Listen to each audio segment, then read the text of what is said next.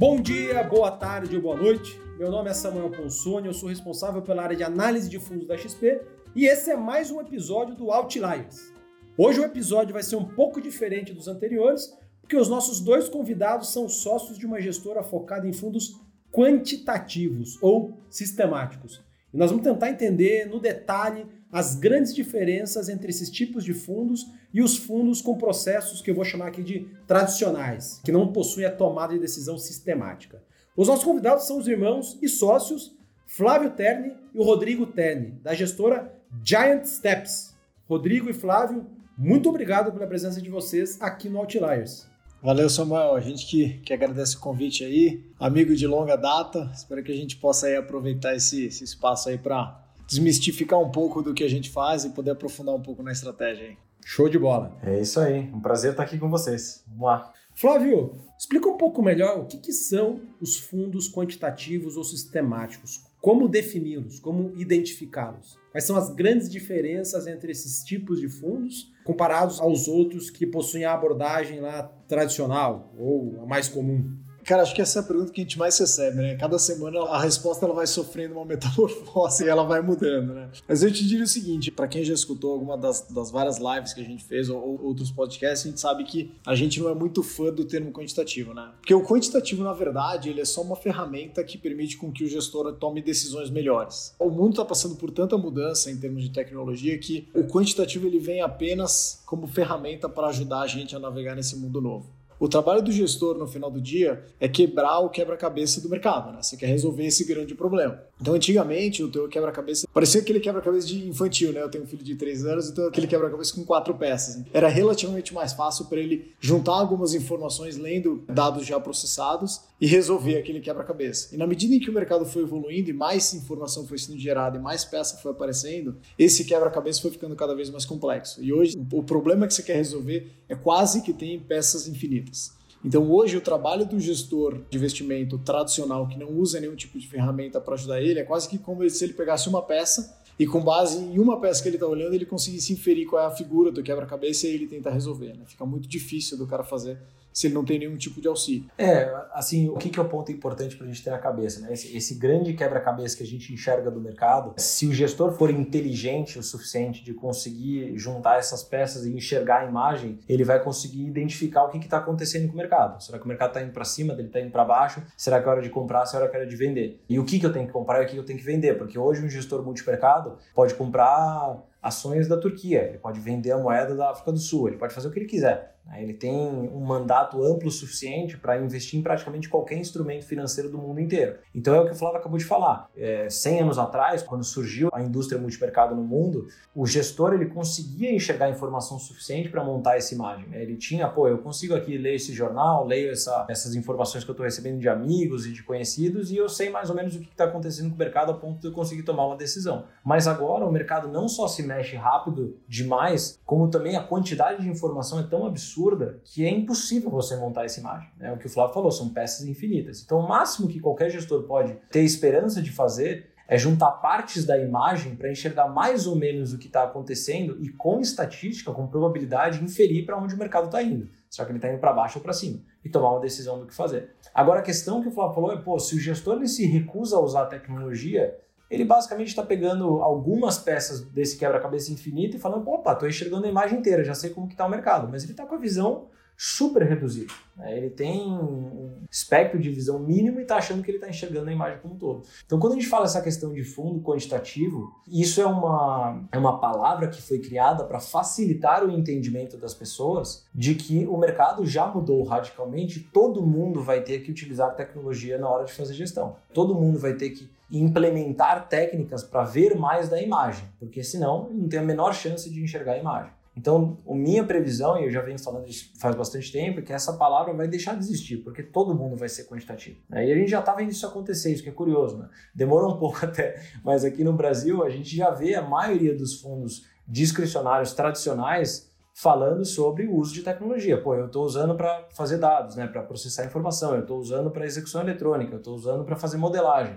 Então todo mundo está tendo que se virar nos 30 para conseguir é, se adequar a esse mundo novo. Só que a grande questão é, a gente está fazendo isso há 10 anos. Então, de certa forma, o fato da gente ter percebido que o mercado estava indo para esse caminho nos deu esses 10 anos de vantagem em cima do gestor que agora está olhando para isso e está falando, opa, agora eu vou ter que virar a minha chave aqui e ir para um outro lado. É mais difícil. A gente vai ver, na minha visão, uma transformação enorme nessa indústria nos próximos 5, 10 anos. Muita gente morrendo, muita gente surgindo e todo mundo se transformando. Quem sobrar vai estar transformado totalmente, você não vai reconhecer ele daqui a 10 anos. Vai falar, pô, mas esse gestor aqui era super voltado para a emoção dele, para a intuição dele, para a experiência que ele tinha e daqui a pouco ele vai ser um cara super tecnológico, falando sobre machine learning, falando sobre dados alternativos, porque a realidade vai ser outra. A gente brinca que o quantitativo é o novo smartphone, né? Ninguém pergunta mais se o seu celular ele é smartphone ou não. Assim. Você supõe que pô, todo mundo tem um smartphone na mão, né? Se achar que você vai comprar um telefone que não manda e-mail hoje, o cara vai olhar e falar, cara, você virou um extraterrestre. E é a mesma coisa com o quantitativo. O gestor que se recusa a usar tecnologia, é que nem ele querer mandar um e-mail usando aquele celular indestrutível da Nokia. O cara não vai conseguir, entendeu? A performance dele simplesmente não vai, não vai acompanhar. Né? É engraçado que isso, se a gente, a gente percebe assim, tem sido mais fácil da gente conversar com os investidores hoje, porque é justamente o que o Flávio falou, todos os aspectos das pessoas está sendo transformado. Né? Tudo que a gente conhece hoje, daqui a seis meses, um ano, vai ser totalmente diferente. Então, o telefone já não é mais um telefone, ele tem milhões de funções. E agora, várias outras áreas da sua vida vão ser transformadas. A forma de transporte vai ser totalmente transformada. Né? Quando efetivamente forem implementados carros autônomos, isso vai transformar como você se locomove de uma cidade, né? de um lugar para o outro. E, de novo, as pessoas vão parar de chamar carros autônomos de carros autônomos, eles vão chamar de carros, porque todo mundo vai ter um carro autônomo. Eu acho que a grande discussão vai ser, pô, como que você deixou na mão de um ser humano essas uma, duas toneladas de ferro aqui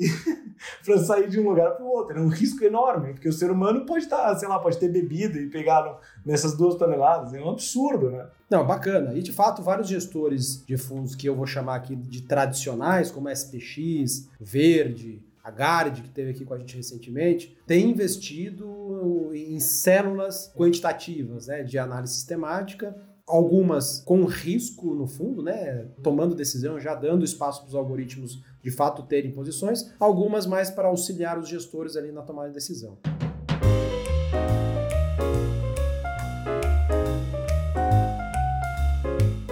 Queria que vocês contassem, Rodrigo e Flávio, um pouco da formação de vocês, da experiência profissional, dos lugares pelos quais vocês passarem, até chegar a Visia Investimentos, que era o nome anterior da Giant Steps? Bom, vou dar o meu histórico primeiro e depois eu vou falar também dos outros dois sócios que, que não estão aqui. Na verdade, a gente fundou a empresa em, em quatro sócios. Então, eu sempre fui empreendedor, eu comecei desde a faculdade a empreender. A minha primeira empresa era uma empresa de software voltada para o mercado financeiro. Eu fiz engenharia da computação na Poli, depois eu fui fazer a segunda graduação na Itália. Acabei, por muito acaso, participando de alguns cursos de ações e meio que me apaixonei por esse mercado e aí fui desenvolver essa primeira empresa aí, que era uma empresa de software voltada para o desenvolvimento de tecnologia para ações, né? E foi essa primeira jornada no mercado financeiro. E aí logo depois, enfim, eu continuei nesse caminho, nunca mais voltei. Acabei conhecendo o Jorge e o Cris nessa época, ali em 2012, 2011, na verdade. Achei super legal o projeto que eles tinham, a gente foi conversando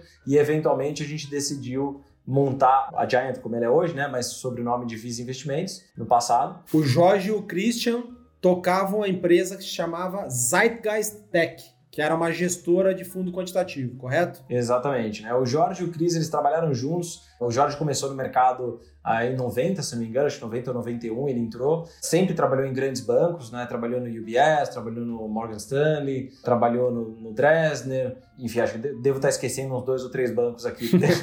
ele já trabalhou em tudo quanto é lugar. E nessa época, ali em 2011, ele estava trabalhando no UBS, ele era um director, né? Tava trabalhando na tesouraria e ele percebia, né? Ele começou a perceber que, pô, todo o arsenal que ele tinha desenvolvido, ele fez ITA, depois ele fez eh, MBA em Wharton, e todo esse arsenal matemático e estatístico que ele tinha desenvolvido não estava sendo utilizado para a tomada de decisão. Né? Acabava que a tomada de decisão do que fazer, na hora, o que, que eu ia comprar, o que, que eu ia vender, ainda era muito manual, ainda era muito dependente do que o ser humano estava querendo fazer, né? Muito dependente das emoções que o ser humano tinha naquele momento. E ele percebia que naquela época todos os fundos que estavam se sistematizando, a gente vai falar mais sobre isso, mas basicamente usando mais tecnologia e mais matemática, mais processos científicos para fazer a gestão, estavam começando a massacrar essa área de tesouraria dos bancos, né? E ele percebeu, pô, eu vou ficar aqui, estou sendo massacrado, tenho esse arsenal, né? Conheço sobre essa metodologia e não posso usar porque o banco não permite. Então ele pensou que fazia todo sentido ele desenvolver essa estratégia, né? Dentro de uma gestora, mas ele olhava para o Brasil e via que no Brasil não tinha nada sendo feito ainda. Então ele falou, pô, acho que faz todo sentido eu voltar para o Brasil e fazer isso lá, porque eu acho que realmente tem um espaço gigantesco, né? Ainda aqui no Brasil, é, até hoje, na verdade, a gente ainda tem muito essa, esse culto, né? Ao, ao gestor macroeconômico, o gestor que foi ex-tesoureiro, foi ex-diretor de Banco Central e por aí vai. Então ainda existe esse culto. Porém, graças a Deus, está mudando um pouco e agora outras estratégias estão surgindo. Mas quando ele olhou para o Brasil, ele falou: que tem uma grande oportunidade. Ele ligou para o Cris. O Cris trabalhou com ele no Dresdner e o Cris também teve um histórico super longo, né? Começou ali no final da década de 90 no mercado e também mesma trajetória do Jorge, trabalhando em grandes bancos. E eles se conversaram e falou: pô, vamos montar esse fundo que eu acho que faz todo sentido. Né? E aí eles montaram o Zaratustra, que é o primeiro fundo que a gente, que a gente desenvolveu na gestora. Nessa época eu já estava em conversas com eles, já entendia que faria sentido eventualmente a gente se juntar e a gente decidiu se juntar ali no 2013, 2014. Quando a gente se juntou, é, e aí o Flávio também estava junto comigo já nessa época, a gente tinha uma visão de que esse mercado, assim como todos os outros mercados, iam passar por uma disrupção muito grande. Né? Essa tecnologia que estava surgindo ia transformar radicalmente como era feita a gestão. Então essa sempre foi a nossa visão desde que a gente abriu a empresa, era de realmente olhar 20 anos à frente, perceber que a tecnologia ia mudar tudo, todo o formato de como era feita a gestão e tentar adiantar essa etapa e desenvolver um fundo que tivesse já com esse intuito desde o começo. E aí, bom, volta a palavra para o Flávio para ele terminar de falar aí do, do histórico dele também, né? Eu sou o Flávio, né? Eu também sou mais um dos engenheiros da empresa. Acho que 99% das pessoas que trabalham lá são, são engenheiras. Tenho um mestrado em finanças também em Harvard. E assim, como o Rodrigo falou, né? No começo a gente meio que se apaixonou pelo mercado. Eu também tinha meio que esse sonho de eventualmente ser um gestor. Eu, na época, estava trabalhando na mesa do Santander. Mas graças a Deus, eu não segui pessoalmente por esse caminho, então me apaixonei pelo marketing. Eu olho pro. Eu sacaneio o Christian e o Jorge que com a parte de gestão e falo que é a profissão mais ingrata que tem, porque quando você perde dinheiro, você tá puto, e quando você ganha dinheiro, você queria ter ganhado mais. Então você basicamente passa o dia inteiro de mau humor, né? Mas essa nossa visão aí de que o mundo tá mudando, a gente vai aprofundar um pouco mais sobre, sobre esse tema. Basicamente a filosofia que a gente segue no dia a dia, né? preparar a gestora para poder ter sucesso nos próximos 10, 20, 30 anos. Basicamente, dá para tentar resumir aqui, o Rodrigo, o Jorge Laranjeira e o Christian Iveson ficam mais focados na gestão barra pesquisa e você fica ali mais com a parte de relacionamento com investidores e marketing. É isso, Flávio? É, esse era o modelo que a gente rodou até mais ou menos 2018, mas aí em 2019, quando a gestora começou a pegar mais corpo, a gente acelerou bastante as contratações, a gente vai falar bastante sobre a equipe que está na empresa e a gente tem procurado contratar as pessoas mais brilhantes que a gente encontra. Então, por exemplo, a gente procura muito pessoas que são matemáticos ou campeões de Olimpíada, porque tem, tem um perfil que é bastante interessante. Então, na medida que essas pessoas foram entrando, o Rodrigo foi saindo. Sacaneio ele. Entendi. Acho que ficou complexo demais para ele. Eu fui ficando burrinho para gestão. Ele veio pro lado comercial da força. Então, hoje eu e o Rodrigo a gente toca mais o business como um todo, né? Então, não só a parte comercial e marketing, mas também supervisionar a parte de operação, as pessoas, financeira e por aí vai. Então, o business como um todo é a gente que, que tem supervisionado. É, olhando aqui na, até na apresentação institucional de vocês, vocês dois são co-CEOs e o Christian e o Jorge são co-CIOs, os corresponsáveis por toda a área de investimentos. É isso? Exato. Exatamente. Exato. Legal, assim, saindo do histórico específico dos sócios, conta com um pouco mais de detalhes para a gente como que foi esse encontro entre a Visia Investimentos, né, que vocês haviam formado, já fundado, e a Zeitgeist, né, que era a empresa lá que o Christian e o Jorge tinham fundado em 2011/2012, que acabou originando depois, né, a Giant Steps. Como que foi essa aproximação? Vocês namoraram antes e depois decidiram se juntar? Como que foi? A gente namorou bastante, né? Foi, foi um namoro longo ali de entendimento das partes, mas eu sempre penso, assim, voltando para a primeira vez que eu, que eu fiz reunião com eles, desde aquele primeiro momento que, que a gente conversou, a gente já percebia que tinha alguma coisa diferente ali na, na personalidade deles, né? na forma como eles enxergavam o mercado. Eu, querendo ou não, era super novo naquela época, né? eu estava com acho que 24 anos de idade, então eu estava começando uma empresa, né? ainda estava iniciando nesse mercado que era totalmente novo para mim e eles já tinham aí 20, 25 anos de experiência nesse mercado. Então, obviamente, eles tinham muito mais experiência do que eu. E eu percebi que tinha algo de diferente neles, né? Acho que realmente eles tinham uma visão diferente de mercado e muito à frente do tempo. Porque a gente ainda percebia que no, no mercado brasileiro, principalmente com juros nas alturas como era naquela época, praticamente ninguém estava olhando para formas de inovar é, gestão de recursos, porque sempre funcionou a gestão macro discricionária aqui no Brasil, sempre teve um bom resultado. Não tinha por que inovar tanto assim. A gente tinha alguns players no Brasil que eram super conhecidos e as pessoas confiavam nesses players, eles geravam alfa, supostamente geravam bastante alfa.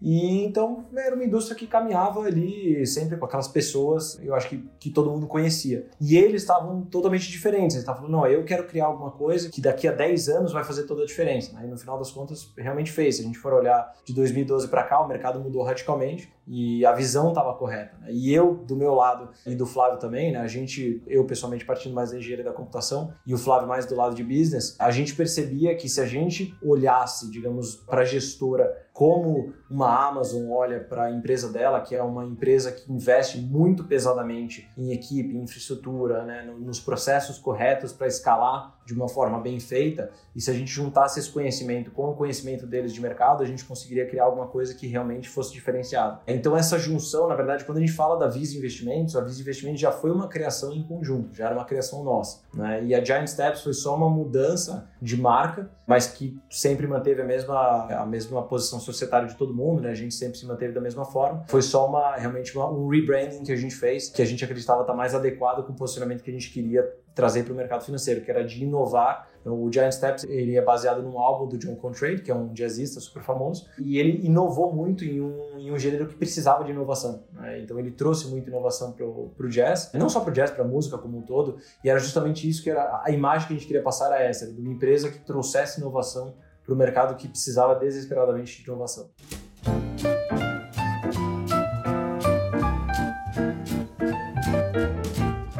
Falando assim um pouco mais de detalhes de vocês, né? Puxa, é a maior gestora de fundos sistemáticos do Brasil, de longe, né? Hoje vocês estão aí com cerca de 5 bilhões de reais sob gestão e cerca de 40 pessoas. Que é um time bastante robusto para uma gestora de, de fundos multimercados em geral. E se formos falar de uma gestora de fundos quantitativos no Brasil, mais robusta ainda, né? Aí para alguns ouvintes, quando a gente fala de, às vezes, né, usa o termo de robô operando ou algoritmos operando, e se a gente usa termos como machine learning, inteligência artificial. O exterminador do futuro. Parece que tá o exterminador do futuro pilotando lá um computador, ou que pode passar a impressão de que o escritório de vocês não tem pessoas e só tem servidores e computadores, não tem nenhum humano lá, né? Mas não é isso que acontece na prática. Eu queria que vocês explicassem para a gente como é o dia a dia da Giant na prática. Quais são as principais áreas e como que as pessoas estão divididas? No fundo de ações você tem ali o gestor, comandando o portfólio, tomando as decisões, e você tem vários analistas de ações que visitam as empresas, visitam os concorrentes das empresas, falam com o CFO, CEO, COO, fazem valuation, né, montam planilhas para entender se o preço da ação está barato ou está caro.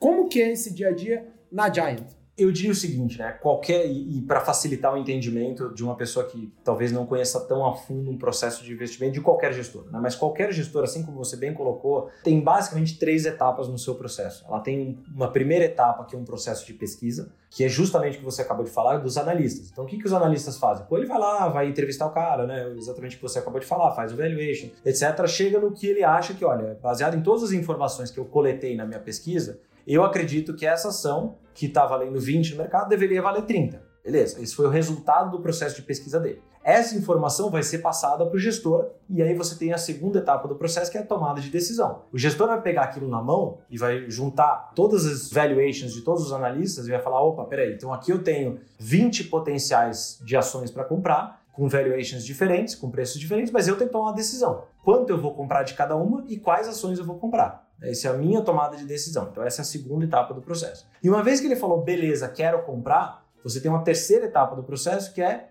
efetivamente comprar essa ação.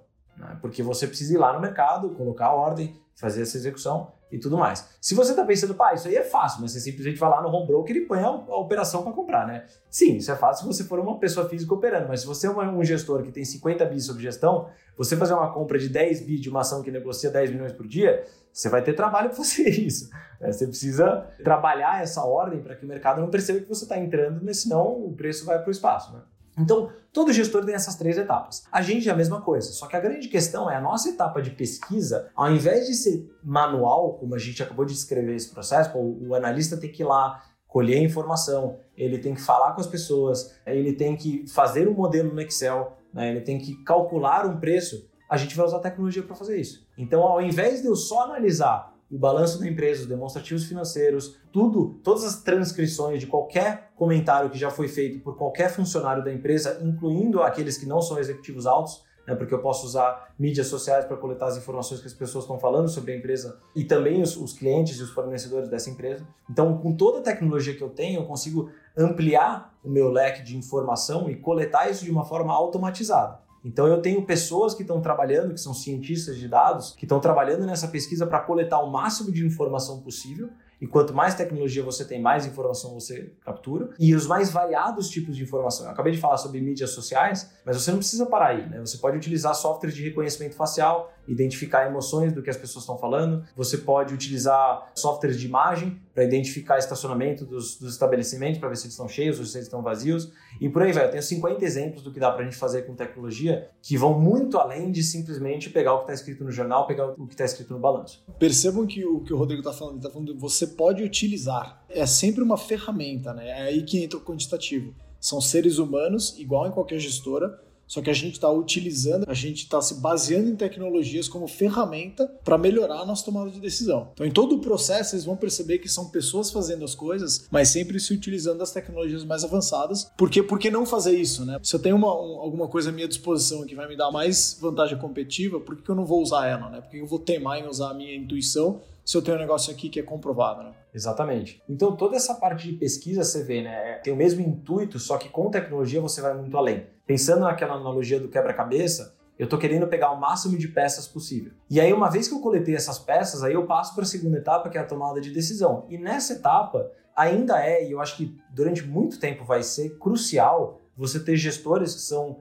bons o suficiente para enxergar a imagem. Porque não adianta você pegar uma pessoa que nunca participou do mercado financeiro, não conhece absolutamente nada de mercado financeiro para ir fazer esse negócio. Vai ser muito difícil dele montar um processo de tomada de decisão que seja inteligente. Eu acho que a grande diferença aqui, e aí que eu acho que é a palavra correta a se utilizar, é você tentar sistematizar o seu processo. Se você for pensar, as maiores empresas do mundo, elas estão sistematizando uma experiência que o ser humano tem. Então, por exemplo, se a gente vai pensar na experiência de tomar café, a Starbucks revolucionou a forma como qualquer pessoa toma café. Ela pode tomar o mesmo café com a mesma experiência em qualquer lugar do mundo se ela entrar no Starbucks. Aqui no Brasil, nos Estados Unidos, na Turquia, no Japão, em qualquer lugar. Então, como eles fizeram isso? Eles pensaram, cara, como é que eu posso colocar no papel a melhor experiência de se tomar um café? Que tipo de grão que eu tenho que usar? Que tipo de máquina que eu tenho que usar? Onde que eu tenho que servir? Qual a temperatura? O que, que eu tenho que falar para a pessoa? Então, você escreve tudo no papel. Você vai colocar o seu processo inteiro, o seu sistema de servir um café. O mais legal disso é que uma vez que você coloca no papel, você consegue melhorar ele. Você fala, pô, sabe que tá ruim? Esse grão não tá legal, vamos trocar por esse grão aqui, que ele é um pouquinho mais amargo, mas ele vai dar um, um café um pouco mais interessante. A frase que a gente está utilizando para receber as pessoas na porta não tá legal, as pessoas não estão gostando, então vamos mudar a frase. Assim vai. Então o tempo inteiro você está melhorando o seu sistema. Você para de ficar o dia inteiro servindo café manualmente, você passa a pensar no seu sistema para melhorar e escalar cada vez mais. Então a nossa tomada de decisão ela é muito mais baseada nessa sistematização, porque a gente acredita que essa seja a forma de escalar a empresa. E aí, pensando do lado de business, se você pensar num Starbucks contra uma cafeteria italiana, talvez a cafeteria italiana com aquele senhor que serve café há 60 anos vai até servir um café melhor, mas ele consegue servir 50 pessoas por dia. A Starbucks está servindo o mundo inteiro. Então, a gente, como gestor, quer ser Starbucks. A gente quer conseguir servir o mundo inteiro com os nossos fundos. A gente quer ganhar muito mais escala. É assim que a gente consegue crescer. Por isso que as maiores gestoras do mundo, todas sistematizaram o seu processo. Isso não significa que não tem partes do processo que é discricionário, que é super importante. Então, limite de risco, o ser humano tem que colocar. A alocação de risco o ser humano tem que colocar. Quando que é a hora da gente sair dessa estratégia de investimento que não funciona mais? É o ser humano que tem que falar. Quando que está na hora de colocar novas melhorias no nosso sistema? É o ser humano que tem que falar. Então o ser humano é crucial nesse momento. E por último, só para tocar mesmo na parte de execução, a última etapa, isso eu não vou me aprofundar muito aqui, mas a execução, se você utilizar a tecnologia, você consegue ser muito mais rápido e muito mais eficiente. E no mercado onde você perde 40% em seis dias, que foi o que a gente viveu agora em março, né, se você for pensar no Circuit Breakers, comparado com 2008, que a gente perdeu 40% em três meses, comparado com o que vai ser daqui a 10 anos, que a gente vai perder 40% em 3 horas, velocidade vai ser crucial. Né? Então, acho que a parte de execução, você ter a tecnologia te ajuda a navegar esse mercado de uma forma mais fácil. Então, explicando sobre o processo como um todo, né? você tem a parte de pesquisa, gestão e execução, e dentro da Giant a gente tem pessoas dedicadas a cada uma dessas etapas, com experiências diferentes e com conhecimentos diferentes. Pegando o site de vocês, né? É legal que vocês botam premiações, áreas, acadêmico, especialidades. Vocês mostram lá medalhas em competições de matemática e física que pessoas da equipe tiveram, é isso? Isso pegando esse, esse fato, né? Tem aqui um monte de medalha de ouro, de bronze, de prata em Olimpíadas internacionais, locais. Qual é o perfil de pessoas que vocês contratam tipicamente aí na Giant? Uh, bom, eu diria que tem dois perfis. Acho que essencialmente a gente tem um perfil que é mais de tecnologia, que normalmente são ou engenheiros da computação ou cientistas da computação. Uh, e aí a gente tem algumas subdivisões, tem pessoas que trabalham mais com dados e tem pessoas que trabalham mais com tecnologia de velocidade, que é a parte de execução. É, então esse é um perfil que a gente trabalha. E o segundo perfil aí é o perfil mais de gestão, que normalmente a gente vai para pessoas que têm bastante conhecimento de matemática e estatística e é, experiência de mercado. São as duas coisas que são importantes para a gente. Matemática e estatística é crucial porque a forma como a gente toma decisão é baseada em muita informação. Como a gente tem tecnologia para acessar muita informação, a gente consegue juntar tudo isso e entregar para o gestor. Olha,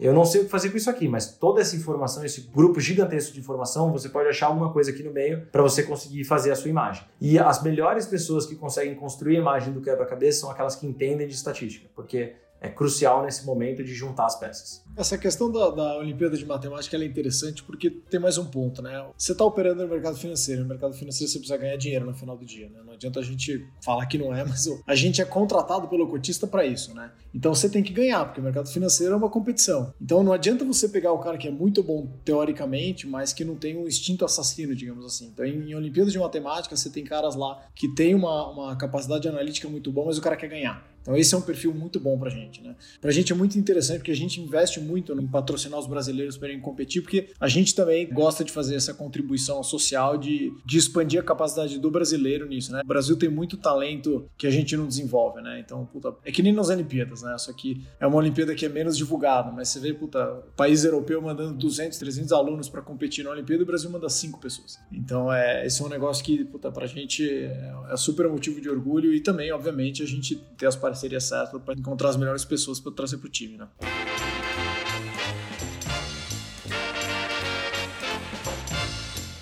Queria que vocês explicassem, em linhas gerais, que tipo de estratégias a gente pode encontrar nos fundos da Giant. Se vocês poderiam dar alguns exemplos de como que os fundos exploram. Por exemplo, um tipo de estratégia que é muito comum no mundo dos fundos quantitativos, que é os modelos seguidores de tendência, ou trend following. Tem outros que são os modelos de reversão à média, ou mean reversion. Vocês poderiam explicar dois ou três tipos de modelos que são presentes aí nos fundos da Giant? A gente basicamente tem duas famílias de produtos na Giant. É, uma das famílias é composta pelos fundos Zaratustra e Darius, né? o Zaratustra sendo o fundo mais antigo da casa, que está em operação desde 2012 e tem aí talvez o melhor histórico dessa última década entre fundos multimercados. E propositalmente tirei a palavra coincidência da frase. E a outra família de produtos é composta pelo Sigma e pelo Axis. Então, a gente enxerga o mercado em basicamente dois grandes regimes. Né? Você tem um regime onde o investidor, sendo investidor qualquer pessoa física ou instituição, ou qualquer pessoa que está comprando ou vendendo ativos no mercado, ela está pensando racionalmente no que ela está fazendo. Então, ela está fazendo pesquisa, ela está lendo research, ela está fazendo uma análise fundamentalista e definindo o valor intrínseco dos ativos e ela define se ela quer comprar ou vender. Mas ela está fazendo isso de forma calculista. Né? Isso é 99% do tempo de operação no mercado. Então, dos 365 dias do ano, você tem lá 350 onde o investidor está calmo e tomando decisão. Então, o fundo que explora esse regime de comportamento é o Sigma e o espelho Axis. Então, esses são fundos que a grande vantagem competitiva dele é fazer uma análise de um volume de dados fundamentalista muito grande. Essa seria a grande vantagem competitiva dele. Né? Ele está vendo muito mais dado do que um gestor tradicional conseguiria ver. E aí você tem aqueles outros 15 dias do ano que é quando o mercado fica irracional, quando as pessoas que estão imersas no mercado entram em pânico, entram em euforia, e aí nessa hora você fazer cálculo de valuation, olhar fundamento, ele faz muito sentido. Pega, por exemplo, no carnaval, quando o Rodrigo comentou que o mercado caiu ali 40% em três dias. Faz sentido você olhar fluxo de caixa descontado da, sei lá, Magazine Luiza, depois de um dia ela ter caído 10, no dia seguinte ela tá caindo 20? Tá difícil você conseguir inferir alguma coisa lá. Então, nessa hora, o que você quer fazer é ser rápido. Então, a estratégia do Zaratustra e do Darius, elas seguem esse tipo de modelo, né? Tentar ganhar quando algum ativo em algum lugar do mundo entra nessa dinâmica de estourar o preço para cima ou para baixo, ele tenta ser rápido e pegar parte desse movimento. Então, basicamente, essa é a grande intuição. Na verdade, sim, se você for pensar no Zaratustra, ele é quase como um radar, né? Ele fica procurando identificar essas oportunidades que surgem quando o ser humano fica irracional. Se você for pensar, né, o ser humano é muito fácil de ficar irracional. É óbvio que acontece com menos frequência, mas em algum lugar do mundo sempre tem um grupo de pessoas que está ficando irracional e você pode explorar. A gente até brinca que assim o, o maior driver que leva as pessoas a comprarem ações é você ver que um amigo seu está ficando rico. Se o seu amigo começa a comprar ações, ele vem falar para você, cara, tô ganhando 50%. No dia seguinte está ganhando mais 50%. No, no, próximo você não sabe nem o que você está fazendo, você já está comprando junto, porque não quero nem saber, quero ficar rico junto com ele.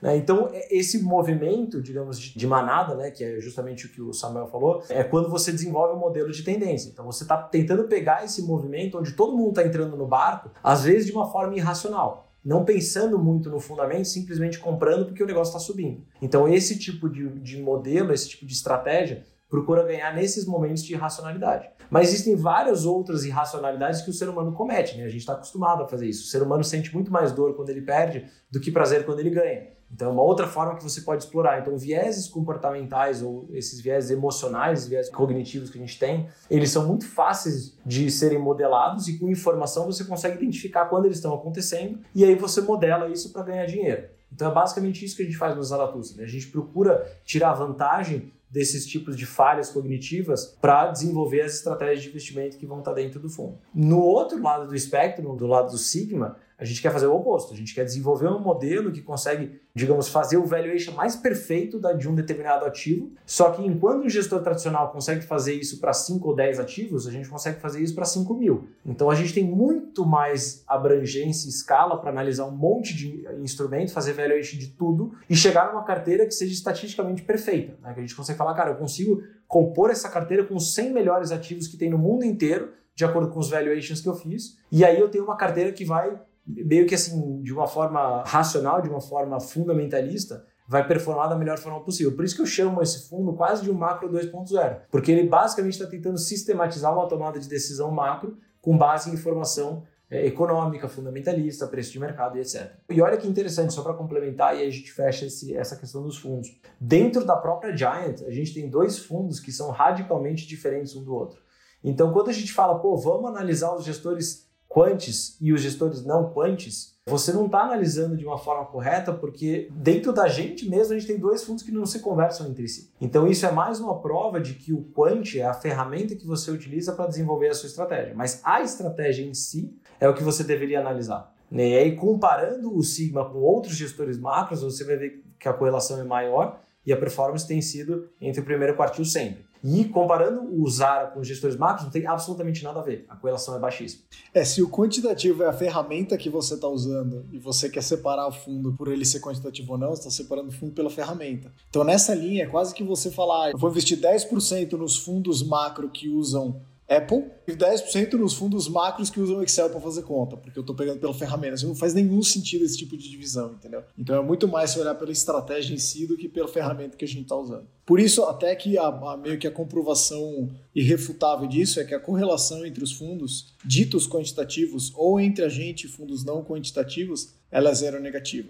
Então, de novo, todo mundo está usando algum nível de tecnologia, eu diria que a gente está no espectro mais da ponta, né, dos caras que são mais baseados em tecnologias do que a média, mas isso não faz com que a gente seja parte de um grupo, por aí vai. Assim, se a gente puder entrar um pouco mais no detalhe dessas duas grandes estratégias, né, essas duas grandes famílias de fundos, tem o, o Giant Zaratustra, né, que é o mais antigo, lançado lá em março de 2012, que depois teve um filho, que é o Darius, né, que tem mais ou menos dois terços da Vol, E você tem a segunda família, que é o Sigma com Axis, né? E a relação aqui de, de risco é de 1 para 2. O Sigma tem duas vezes o risco do Axis. Dá um pouco mais de detalhes de quais as grandes diferenças entre esses dois produtos. Essas duas famílias de fundo, elas são fundamentalmente diferentes desde a construção do fundo em si. Então a construção dos dois fundos são totalmente diferentes. Né? O Sigma ele tem uma tomada de decisão centralizada. Então ele recebe todas as informações fundamentalistas, econômicas, informações de preços de mercado, informações diferentes que a gente não pode dar muito detalhe, mas ele basicamente recebe todas as informações e com essa gigantesca margem de informações ele vai fazer o valuation de todos os ativos que ele tem que ele analisa. Então, digamos, eu estou analisando ali 5 mil ativos, então eu vou fazer valuation deles. Como é que eu faço valuation? Ah, pô, se eu for analisar uma ação, eu vou pegar o fluxo de caixa descontado, eu vou pegar as informações, que, eu vou pegar todos esses conjuntos de informação que chegaram numa tese e desenhar, pô, a ação vale 20, eu acho que ela tem que valer 30. Né? Então eu tenho aqui um upside calculado para essa ação. Eu vou fazer isso para todos os ativos do mundo inteiro. E aí, baseado nesse valuation esperado de todas as ações, de todos os ativos de juros, câmbio, commodities, tudo que eu tenho no meu portfólio, eu vou tentar desenhar o portfólio, e aí entra muito de, de machine learning, né, de inteligência artificial, para conseguir construir um portfólio que seja mais equilibrado possível, investindo em todos esses ativos. Então eu quero ter um pouco de commodities, um pouco de juros, um pouco de câmbio, um pouco de ações, de uma forma equilibrada.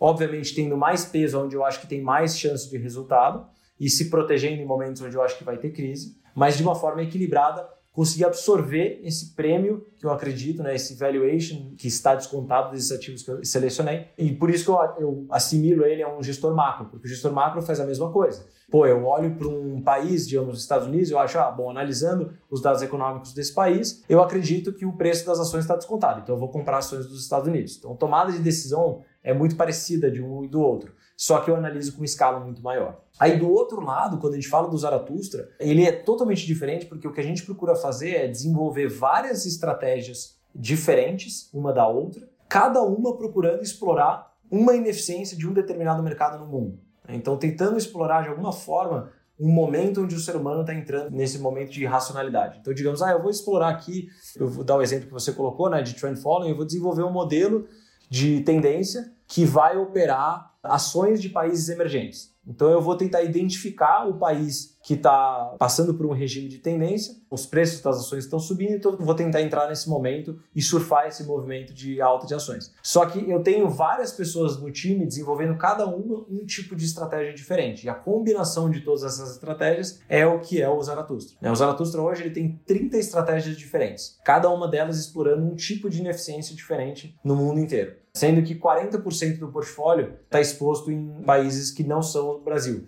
Então, assim, é um fundo que é extremamente diversificado em termos de países, né, em termos de regiões e também em termos de modelos. Que tipos de mercados ele opera? Bolsa local internacional, juros locais internacionais, moedas, commodities? Todos esses que você mencionou. Né? Então, dos países que a gente opera, a gente sempre vai operar pelo menos a moeda do país, o índice de ações ou as ações, se for possível, e os juros daquele país. Se a gente não puder operar esses três ativos do país, a gente normalmente não entra naquele país, porque a gente acha que não tem essa eficiência operacional. Opera criptoativos? Se chegaram a modelar alguma coisa, a estudar o tema? A gente não pode comentar sobre isso. Brincadeira.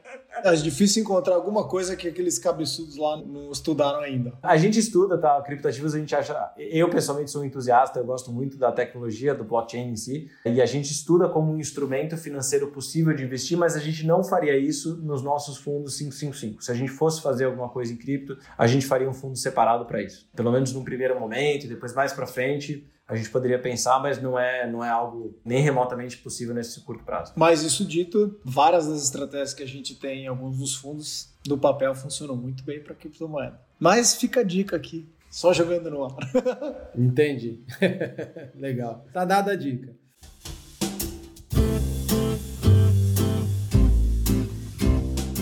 Eu costumo perguntar aqui para os gestores que vêm, tipicamente, né, quais foram as principais crises pelas quais eles passaram e quais as lições que foram tiradas dessas crises. No caso dos fundos em que a decisão, a tomada de decisão, né, não é feita essencialmente pelos gestores e sim é feita pelos modelos, eu queria adaptar essa pergunta aqui. É, quais foram as principais crises pelas quais os fundos da Giant já passaram? E quais foram os aprendizados novos incorporados aos modelos para que esses fundos pudessem performar melhor depois desses episódios. Né? Acho que eu vou dar um exemplo aqui para começar, que foi o tal do Joesley Day, né? O famigerado dia 18 de maio de 2017, depois do vazamento do áudio entre o Michel Temer e o Joesley. No dia seguinte a esse vazamento, a bolsa caiu para caramba, o dólar subiu, os juros caíram e a grande maioria dos fundos locais sofreu, sofreu bastante. E no caso de vocês, né, o Zara no dia caiu 17,6%. Até então, a maior queda da história do Zara em um mesmo dia tinha sido de 4,6%, assim, abaixo de 5%. E aí nesse dia caiu 17%, isso levou vocês a fazerem uma série de mudanças lá no fundo. Ou seja, vocês tiveram aprendizados e incorporaram esses aprendizados, essas melhorias aos modelos. Vocês poderiam citar, pegando aqui o dia 18 e explorando o que, que vocês fizeram de alterações, e depois, se teve algum outro episódio que levou vocês a, a botarem mais mudanças, a mudarem essencialmente alguma coisa nos fundos? Tem uma coisa interessante, né? Porque o Rodrigo lá atrás falou que a gente seguiu uma receita, né? Quando ele deu o exemplo da Starbucks. Então esse foi um dia onde o café saiu queimado, né? Vamos revisar essa receita aqui, que tem alguma coisa errada.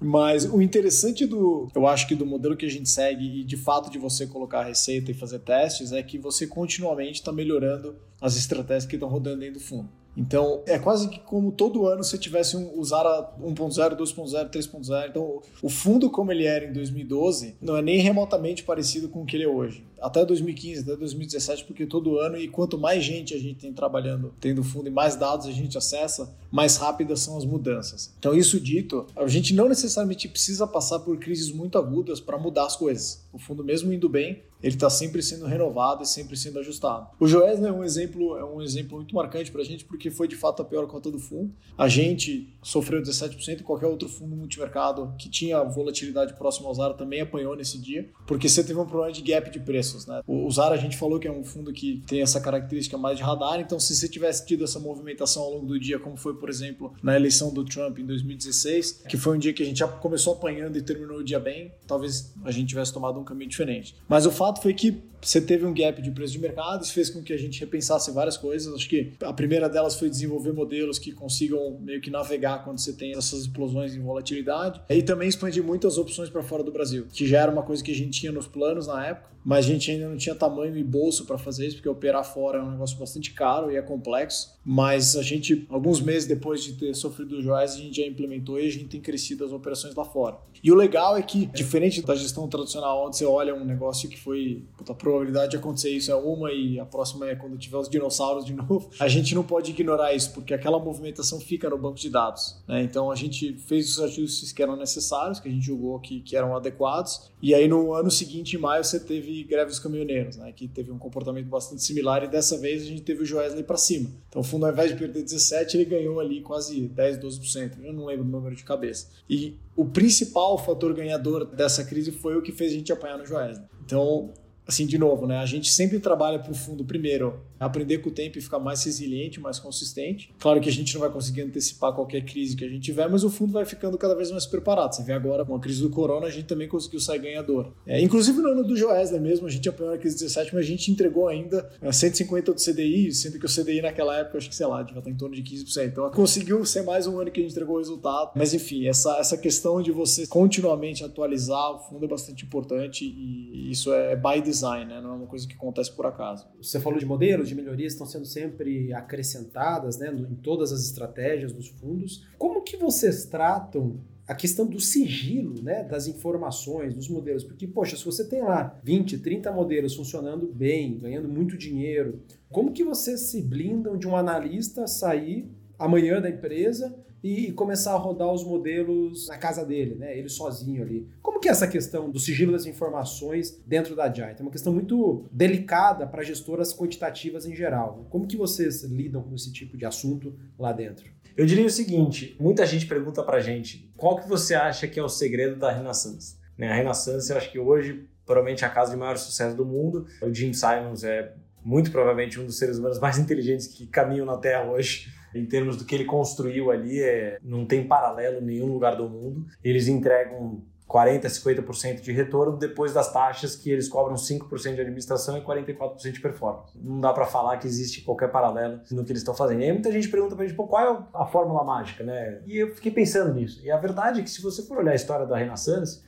que começou em 89, já foram aí 30, 31 anos de história, 32 anos de história, e nunca vazou essa fórmula mágica. Né? Muita gente já saiu da Renaissance. Muita gente abriu outras casas e montaram gestoras sistemáticas também, mas a fórmula não, não vazou e a grande questão é, ela não existe. Né? Não é uma fórmula, mas sim é o processo que eles desenvolveram lá dentro de criação de ideias e de viabilização dessas ideias no âmbito do fundo. Então, isso é a genialidade que eles fizeram. São milhares e milhares de pequenas ideias que sozinhas não são nada demais, mas juntas são muito fortes. Então, a gente segue muito esse, esse princípio na Agile. A gente tenta, é, obviamente, com toda a humildade do mundo, mas a gente almeja ser uma renaissance, uma renaissance brasileira, por assim dizer. E para ser uma renaissance brasileira, a gente procura seguir os mesmos passos. Então, cada pessoa do nosso time tem um trabalho específico, ela é especialista naquele trabalho, mas ela não vê o todo. Então ninguém tem acesso ao todo, tirando, obviamente, os sócios da empresa. Então, mesmo se uma pessoa sai, ela vai ter uma pequena peça do quebra-cabeça, mas ela não tem o quebra-cabeça inteiro. E mais do que isso, ela vai ter, às vezes, acesso ao que ela fez. E o que ela fez é uma parte, é uma parte importante do sistema, mas é uma parte não é o sistema como um todo. O sistema ele não tem como ser roubado, porque o sistema é um conjunto de várias peças trabalhando em conjunto. Esse é o, a nossa grande visão. E tem mais um ponto, né? O processo em si parece que você consegue replicar ele de forma fácil, mas é super difícil, né? Não basta você ter dinheiro. Então, a Fórmula 1 é um exemplo muito legal, né? Você pode comprar o melhor motor, a melhor embreagem, o melhor freio, comprar todas as melhores peças, você não vai ter o melhor carro. Você vai precisar ter toda a equipe de engenheiro para afinar, para continuamente mudar, você vai ter que ter o piloto. A não ser que você compre a equipe toda e vai tudo junto, não é só dinheiro que você consegue fazer para replicar, né? Você teve outras marcas que entraram em Fórmula 1 e não tiveram sucesso nenhum. Se a gente for olhar quatro ou cinco mercados, né? Olhar bolsa brasileira, bolsas internacionais, dólar, os juros pré-fixados no Brasil e o ouro, por exemplo. O que, que os modelos diriam, como que eles diriam que é bom estar posicionado hoje? Acho que dá para falar mais do Zara e falar do Signo, né? O Zara, acho que com os disclaimers aí que vocês vão fazer, que ele, que ele gira muito mais as posições, o Sigma gira um pouco menos, né? É, isso eu ia começar por esse lado, né? Pensando no caso do Zara, por exemplo, nos últimos dias ele vem mexendo muito as posições, né? Porque você teve aí uma, uma, mudança muito radical de cenário nos últimos dias, onde você estava num, num, céu de brigadeiros e agora a gente já não é, não é mais bem o caso. Só pegar a variação do dólar de hoje dá para dá perceber o tipo de mercado que a gente está enfrentando. Então, eu diria que assim existe uma chance muito, muito grande que daqui a uma, duas, três semanas essa posição que eu vou falar vai mudar totalmente. Mas no resumo de todos os modelos que a gente tem, né, se a gente somar todas aquelas pequenas estratégias, as 30 estratégias, o que a gente tem hoje? Né? A gente tem um fundo que está posicionado em ações até um, um, pouco acima do que é a média histórica, né? a gente está com 23% do fundo em ações, sendo que a maior parte disso é em ações offshore. De vários países, não é um país específico. De vários países, é. A gente opera 20 países ao todo, hoje. Né? Então, somando todos esses países, a gente tem 23% de ações, sendo que 40% disso está em, em países emergentes, como Brasil, México, Turquia, etc né, e 60% está em países desenvolvidos. Aí a parte de dólar é uma das posições que a gente vem aumentando, então antes a gente estava vendido em dólar, hoje a gente está comprado em dólar, e isso dependendo obviamente de como for o comportamento do dólar, isso pode aumentar ou pode voltar, mas hoje a gente tem mais ou menos 12% do fundo que está comprado em dólar, e a parte de juros a gente está praticamente zerado, né? a gente chegou a ficar aplicado em juros boa parte do ano, foi uma posição que a gente ganhou bastante dinheiro, tanto aqui quanto lá fora. O ficar aplicado é a aposta na baixa dos juros, correto? Na queda dos juros juros futuros. Exato. Acreditando que os juros futuros vão cair mais do que o esperado. Né? Então, essas são as maiores posições do, do Zaratustra. Na parte de commodities, o Zaratustra opera muito pouco direcional, né? ele normalmente opera relativo. Então ele vai comprar um, um, grupo de commodities e vender um grupo de commodities. Mas nesse sentido, a gente está mais comprado em commodities metálicas, como ouro, como prata, como cobre, etc. É, e mais vendido em commodities que são mais agro. Né? Então, milho, soja, etc., esse tipo de coisa. Para o Sigma, eu gosto de dizer que o Sigma está mais otimista ou menos otimista. Né? Então, ele tem esse, essa distinção. Porque em, em, períodos de crise, ele tende a reduzir muito rapidamente o posicionamento dele. Foi o que aconteceu no Corona. Então, quando o Corona atingiu, a gente reduziu muito forte a posição. Quando você fala a gente, os modelos automaticamente foram fazendo a redução das posições. Exato. E aí, conforme o mercado foi voltando ao normal, a gente foi aumentando, porém, nas últimas semanas a gente vem diminuindo de novo. Então a gente, de certa forma, está enxergando um cenário um pouco mais complexo indo para frente. Né? Então, se você for olhar a composição de moedas dele, é, as moedas já são muito mais defensivas. Né? Ele já está mais comprado em moedas como o dólar, como o euro, como o franco suíço, etc. E está mais vendido em moedas de mercados emergentes, mercados são mais arriscados. A parte de ações também é um book hoje que está um pouco mais é, reduzido do que o normal e mais em mercados desenvolvidos. Né? E a parte de commodities, mesma coisa, também mais posicionado em commodities que são é, mais defensivas. Né? Então, ouro, prata, esse tipo de coisa é mais defensiva. Lembrando que o Sigma ele não é um fundo que vende ativos, ele está sempre comprado em ativos. Né? A ideia dele, como eu falei, né? ele pegar todos os ativos do mundo, fazer o valuation de tudo e comprar os melhores. Então a gente não chega a vender ativos. Então a parte de commodities compradas são essas commodities que são mais defensivas. Já ouvi vocês falarem diversas vezes, até em conversas entre nós aqui, nas apresentações de vocês, que a combinação entre o Zaratustra e o Sigma, ou a família do Zara e a família do Sigma, costuma resultar numa carteira que no longo prazo tem um risco-retorno melhor do que você ter só o Zara ou ter só o Sigma. Por que, que vocês nunca uniram essas estratégias ou não unem as estratégias para ter um único fundo com um índice de Sharp melhor, com um risco-retorno melhor no longo prazo? Não seria mais eficiente tanto para vocês quanto para os investidores ter uma estratégia única, um fundo só?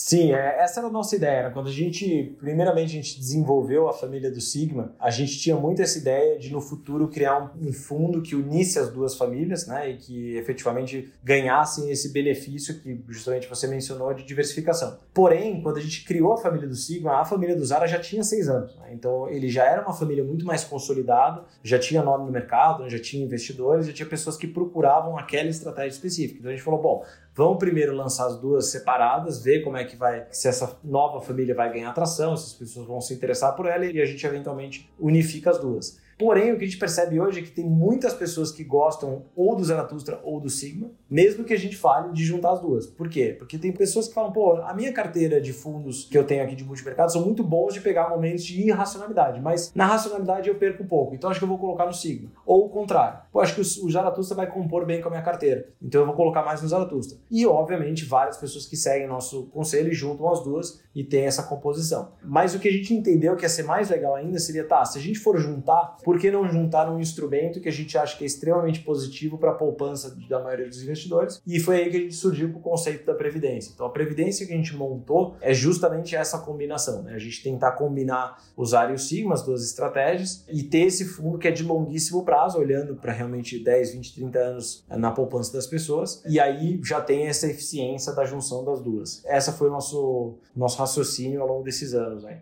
Lembrando que o Zaratustra, o Darius, o Sigma são esses três fundos que a gente chama de 555, né? Os não de previdência, estão disponíveis na plataforma da XP. E o fundo de Prev também está disponível aí há menos tempo, né? O Giant Prev quem quiser depois procurar já pode acessar. Deixa eu fazer uma outra pergunta aqui, que é um pouco mais de histórico de indústria, da indústria quantitativa no Brasil, de fundos quantitativos. Desde 2009, né, olhando fundos, eu vi diversas vezes muitos fundos surgirem com uma performance muito boa, com um patrimônio líquido menor. E à medida que esse patrimônio foi crescendo e os fundos foram conquistando ali mais cotistas, essas estratégias elas meio que deixaram de funcionar, começaram a ter retornos cada vez mais, mais fracos, não chegaram a perder dinheiro, mas os retornos foram ficando cada vez mais brandos, brandos, brandos, perdendo para o CDI, e os fundos começaram a decrescer e acabaram. Isso aconteceu assim, eu não sei se uma dezena de vezes, mas quase uma dezena de vezes. Infelizmente a gente não teve tantos gestores, tantos fundos aqui no Brasil, mas ao longo de mais de 10 anos eu vi isso acontecer. E no caso de vocês, vocês tiveram uma expansão de, de, patrimônio bastante expressiva, principalmente nos últimos dois anos e meio aí, né? Que passaram de um bi, de dois bi, pô, então com cinco bi aí, um valor sob gestão bastante expressivo. A minha pergunta é, o que, que vocês falariam sobre o histórico desses fundos, né, que cresceram e deixaram de performar, e se isso é uma preocupação ou não para vocês, como que vocês se blindam com relação a isso? Bom, eu, eu vou começar aqui a resposta, depois o Flávio pode, pode complementar, porque eu acho que isso é mais uma, uma questão de opinião, né? Mas na minha opinião, assim, se você analisar historicamente, eu acho que esse tema de você performar bem com PLs menores e passar a performar mal com PLs maiores é muito comum né, na indústria como um todo, não só para fundos sistemáticos, mas eu acho que grande maioria dos gestores que a gente vê hoje que conseguiram subir o patrimônio e manter o patrimônio foi porque eles tiveram o cuidado de investir no seu processo, de investir na sua equipe e de melhorar continuamente. E aqueles gestores que tiveram dificuldade de adaptar, eles acabaram morrendo. É, e eu acho que isso não é exclusivo dos gestores sistemáticos. Né? Então, assim, o que eu penso que foi uma das nossas maiores vantagens foi que a gente entendeu desde o começo que o que faria com que a gente continuasse performando bem seria a gente investir pesadamente em ter as melhores pessoas desenvolvendo várias ideias diferentes o mais rápido possível. Então a gente levou tão a sério isso que, como você colocou no começo da conversa, a gente está com 40 pessoas na equipe. Né? Só como um parâmetro, se a gente for pegar a maior casa do Brasil, que hoje deve estar com 50 bi, se não me engano, eles têm 65 pessoas. Né? Então, isso dá para ter um parâmetro de quão extensa é a nossa equipe para uma casa que tem 5 bi, quase 10 vezes menor e menos de duas vezes o número de pessoas. Então, assim, eu acredito pessoalmente que a forma da gente conseguir se manter eficiente, performando bem, é a gente conseguir realmente desenvolver e melhorar o tempo inteiro, inovar continuamente no nosso processo de gestão. Não é fácil fazer isso, é caro, não é todo mundo que está disposto a fazer isso e por isso que eu acho que tem dificuldades de crescimento. E de novo, isso não é uma garantia de sucesso, pode ser que a gente contrate 100 pessoas e, não performe, não quer dizer que isso vai dar certo. Mas eu acredito que é uma boa forma de, de trabalhar. Né? Eu acho que as maiores gestoras do mundo fizeram isso e deram certo e continuam performando bem. Sendo que, por exemplo, se pegar a Renaissance e outros similares, a performance tem subido, não caído. Né? Então, eles não só eles estão conseguindo manter o nível de resultado, mas melhorar o nível de resultado pela quantidade de investimento que está sendo feito. E só um último ponto que eu deixo aqui para vocês pensarem é que assim, essa competição de gestão vai ficar cada vez mais acirrada e ela está mudando de um cenário onde você discutia se você comprava ou vendia na hora certa para uma discussão de quais são as informações que você tem, que dados você está analisando, quão rápidos são esses dados, que tipo de software e que tipo de tecnologia você utiliza para processar essas informações, né? quanto de machine learning é o seu processo. Então, assim, a gente está saindo de uma, de uma discussão de, pô, você viu a transcrição do que o cara falou no, no Copom para, cara, que tipo de algoritmo que você está usando para o seu machine learning e para os dados alternativos que você está processando. É outro mundo, entendeu? E a pessoa que, que ainda está vivendo nesse mundo de vamos ler o que o cara está falando, vai ser muito difícil de conseguir competir daqui a 5, 10 anos. Se eu puder complementar, tô com medo de ser o cara que assusta todo mundo, mas é interessante porque a gente fez um estudo de ver qual que era a mortalidade de, de fundos no IHFA, né? De... O índice de multimercados da Ambima, correto? Exato. E acho que era 60%, né? 60% dos fundos nos últimos 10 anos eles morreram. Então é interessante porque essa questão da mortalidade, ela não se restringe a fundos que usam sistemático ou não, né? No final do dia, a tua estratégia, ela vai embora, ela vai morrer. Ou porque alguém descobre o que você está fazendo e faz igual, ela, para, ela para de ter valor, ou porque o regime muda e ela para de funcionar. A única coisa que você sabe ex ante é que uma hora ela tem um prazo de validade. Então assim, os modelos que começaram nos nossos fundos há 10 anos atrás, ou eles mudaram tanto que já não dá nem para dizer que é a mesma coisa ou eles foram embora. Então, o que você tem que ser aficionado é a criação de estratégias novas. Isso você só consegue fazer com escala e com gente. Né? É interessante porque esse modelo sistemático, se bem implementado, ele tende a ser muito maior do que o macro. Então a gente não entendia essa pergunta. Pô, se você performa com 50, será que você chega em 200? Oh, peraí, eu, eu deveria conseguir fazer com 20 bi, entendeu? Senão eu estou fazendo coisa de errado. Tem umas coisas interessantes, né? Se você para para pensar que o volume de dados que o ser humano está produzindo, ele multiplica por 10 todo ano. Então a gente faz X em 2020. Em 2021 eu vou fazer 10x de dados. Em 2022 eu vou fazer 10 vezes o que eu fiz em 2020. Então, assim, os dados estão crescendo exponencialmente. É, o acesso das pessoas a dados também está crescendo. A velocidade está diminuindo. Você tem novos players entrando. O volume de fake news está crescendo bizarramente e em breve um software de AI vai conseguir criar um conteúdo de fake news que você não consegue mais saber se foi feito por um computador ou não. Né? Acho que Harvard fez um, um, software de AI que consegue fazer prosa e você já não sabe mais se aquele poema foi escrito por um ser humano ou não, de tão perfeito que tá. Você tem globalização, o mundo está ficando mais complexo. Tecnologia está bombando, né? Você está você, tá tendo tecnologia disruptiva em todos os setores, educação, transporte, saúde, finanças, a mesma coisa a adoção da tecnologia está acelerando. Então, assim, o mundo está mudando, está mudando tão radicalmente que se você não investir na tua estrutura para conseguir, de certa forma, abarcar tudo isso que está acontecendo, a chance de você estar tá vivo daqui é. Então, assim, eu acho, na minha visão, que o índice de mortalidade vai aumentar. Porque eu não consigo ver, me parece que lá fora o pessoal está se mexendo, aqui no Brasil o pessoal está começando a tatear ainda e parece que, pô, tá mudando lá, mas aqui não. Mas você está numa arena global, pô. Se você de casa consegue comprar uma ação do Facebook, por que, que um gestor americano está operando no Brasil? Então você já está competindo numa arena global. A nossa visão é, cara, se mexe, se mexe rápido. Porque quando você vê, os, o Rodrigo falou, né? Os caras usando drone, os caras usando, fazendo é, leitura de microexpressão facial, timbre de voz, e você aqui lendo jornal, cara sei lá, é meio assustador isso, entendeu? Então, mais ou menos essa é nossa cabeça, né? A gente tá num mundo exponencial, então a gente precisa preparar a gestora para estar tá viva daqui a 10 anos.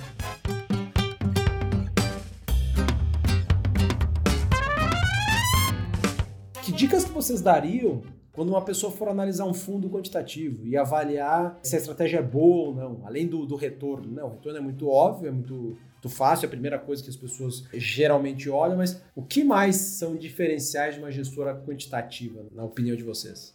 Olha, na minha opinião sincera, eu diria que assim as dicas que eu vou dar é para qualquer gestora que a pessoa for analisar hoje em dia. A primeira coisa que eu falaria é: você precisa identificar qual é o processo que essa gestora tem para coleta, tratamento e disponibilização de dados na gestora. Essa é a primeira coisa. Você tem cientistas de dados trabalhando? O que, que eles estão coletando? Como eles estão coletando? Como eles estão tratando esses dados? Porque se você está simplesmente falando assim, ah, a gente troca a planilha de Excel aqui, é, isso vai dar trabalho. Isso, isso vai dar problema daqui a pouco, se já não está dando. E a gente fez algumas palestras sobre isso, sobre esse tema, né? E a gente recebe pelo menos uma ligação por semana de alguma gestora. É, oh, vamos conversar um pouco para a gente entender como é que vocês estão fazendo, para ver se a gente tem algum insight e tal. Então, assim, as pessoas estão olhando para isso, mas estão começando a ver isso agora. Então, se eu fosse dar uma dica, é o que, que você está fazendo efetivamente para lidar com isso e onde você quer chegar daqui a cinco anos. Né? Então, qual é o seu, o seu objetivo final, digamos assim? Como é que você vai estruturar o seu data center, por assim dizer? Acho que esse é o primeiro ponto que eu olharia. A segunda coisa que eu olharia é como que eu consigo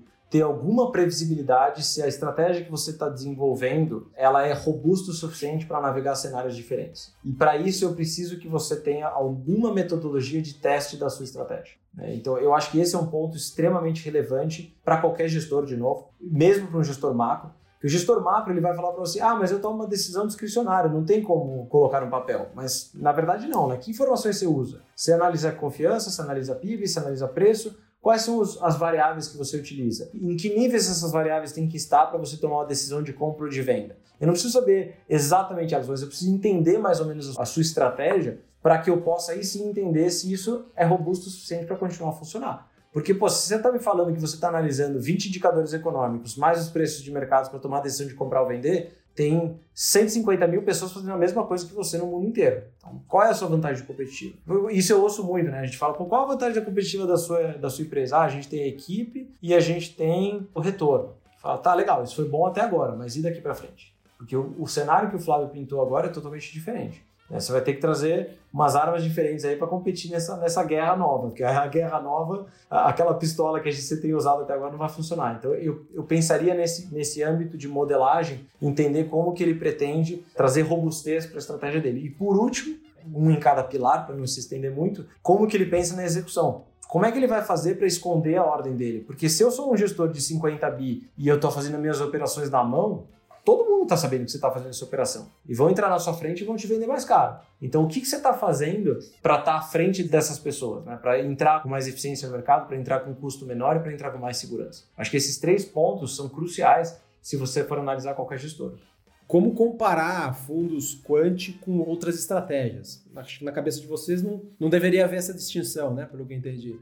É, eu olharia assim, retorno, eu olharia diversificação, eu olharia a estatística do fundo, né? Para ver como que ele combina na sua carteira. E aí, é, dependendo de como ele combinar na sua carteira, você vai colocar o percentual que você acha mais adequado. Mas você filtrar por rótulos, eu acho que não vai te ajudar muito, né? Às vezes você fala, ah, eu sou gestor long biased, aí você vai olhar, pô, a correlação com o cara com o outro é 80%. Aí não adianta nada, né? O cara tem o rótulo, mas a correlação não tá lá. Então eu acho que para mim, você analisar a estatística faz mais sentido. Vocês falaram de Renaissance aqui, né, do Jim Simons, que é a maior gestora em termos de retornos, né, assim, a melhor que já existiu. Eu não conheço nenhuma outra que tenha um retorno tão espetacular quanto o deles, né? Mas Que outras gestoras que, que são referência para vocês lá fora? Tem muitas, né? Na verdade, assim, só deixar essa sugestão aqui, né? Tem um livro que chama Fortune's Formula, do William Poundstone, que ele conta a história de várias das gestoras que foram surgindo ao longo do tempo. E eu acho super bacana para quem quiser entender mais sobre as gestoras que existem, né? Ele conta a história do Ed Thorpe, que foi um dos primeiros grandes gestores sistemáticos do mundo, passa pela história da LTCM, depois conta a história do Renaissance, por aí vai. Então, eu acho super legal para entender mais de onde surgiram. Outro livro chama The Quants, também é super legal, conta a história de vários outros mais jovens. Mas tem vários, né? A AQR é um exemplo super bacana de fundos mais voltados para fundos de beta, né? Fundos de fatores, prêmios de risco, tem fundos sensacionais. A Two Sigma é uma história de empreendedorismo muito legal também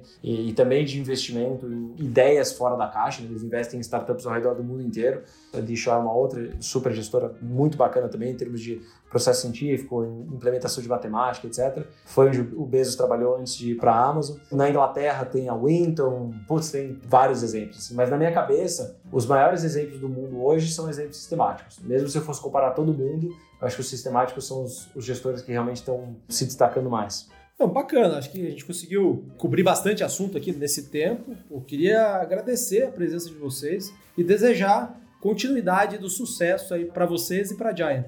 Muito obrigado, foi super bacana. Espero que tenha sido proveitoso aí. A gente agradece imensamente o convite. Obrigado pelo convite, Samuel. Muito legal. E pô, ficamos à disposição. Até deixando um ponto aqui, para quem não, não anotou ou quiser lembrar melhor o nome dos fundos e aquela questão da racionalidade e racionalidade que a gente falou, isso está bem fácil no nosso site. O site é gscap Então, para quem quiser se aprofundar mais nisso, a gente tá em todas as mídias sociais, tem canal no Telegram, etc. Então, quem quiser estar tá mais próximo da gente, a gente faz o máximo para ser o mais transparente, porque a gente é quantitativo, né? Quantitativo é Transparent Box. Boa. Muito obrigado, pessoal. Até mais.